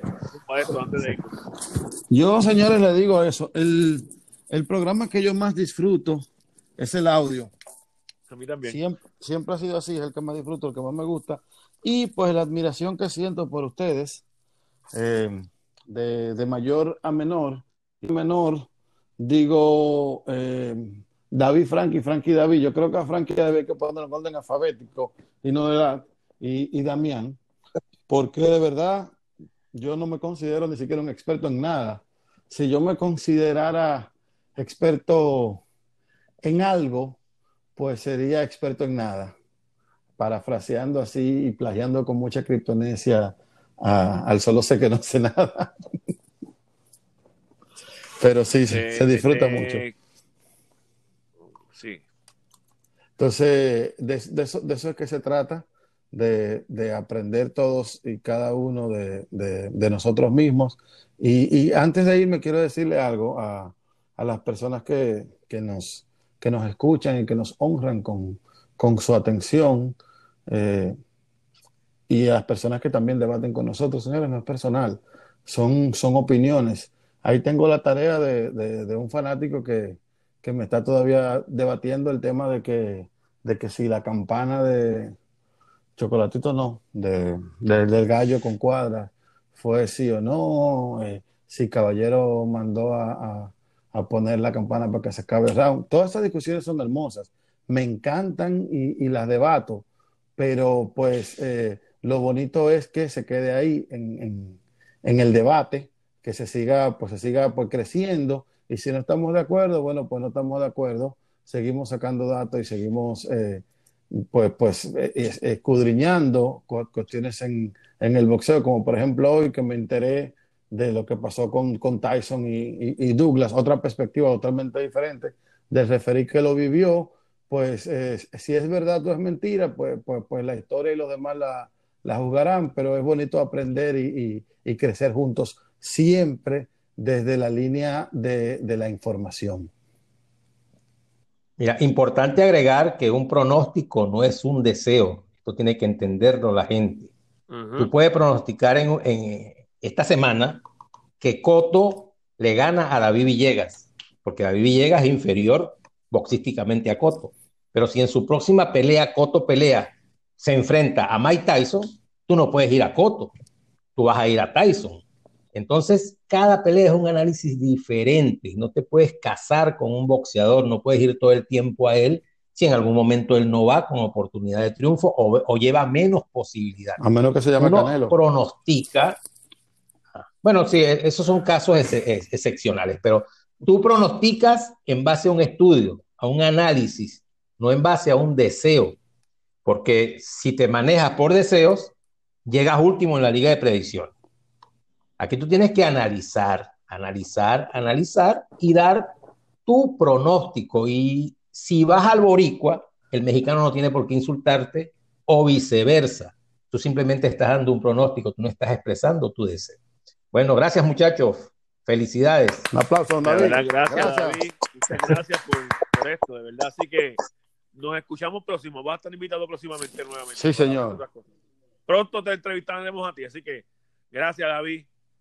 Nos vemos, muchachos. Esto fue el Boscast. Síguenos en todas las plataformas como el Boscast. Chao, Corillo. Chao.